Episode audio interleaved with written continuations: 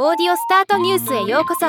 ロボットスタートによる音声業界の最新情報をお伝えする番組です。電通さんが毎年恒例の業界人必見レポート2023年日本の広告費を発表しました。今日はこの発表の中から音声領域にフォーカスして見ていきます。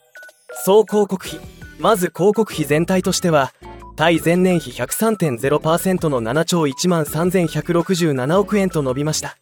昨年1947年に推定を開始して以来の過去最高値を更新する7兆1021億円を記録しましたがそれをさらに更新した形とのこと。マスコミ4媒体広告とインターネット広告新聞雑誌ラジオテレビメディアのマスコミ4媒体広告費は前年比96.6%の2兆3161億円。2年連続の減少となっています。一方インターネット広告費は前年比107.8%の3兆3330億円と引き続き広告市場拡大を大きく牽引。中でも動画広告が引き続き好調とのこと。ラジオ広告。ラジオ広告費は前年比100.9%の1139億円。3年連続の微増となっています。広告主の業種はファッションアクセサリー。外食各種サービスといった業種が伸長したとのこと。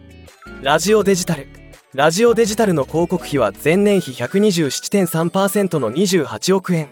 前年に引き続きポッドキャストをはじめとする音声メディアでのデジタル展開が高い注目度を維持しラジコを含むラジオデジタル広告への新規出向数に増加の傾向が見られました。音声メディア全体の伸びしろに注目です。とのこと。インターネット広告費内訳。インターネット広告の中で前年比で最も成長したのはラジオデジタルとなっています。とは言ってもまだ構成比で見ると0.0%の誤差という状況ではあります。今後米国欧州のように成長が続けば一定の構成比となることが予想されます。楽しみですね。ではまた。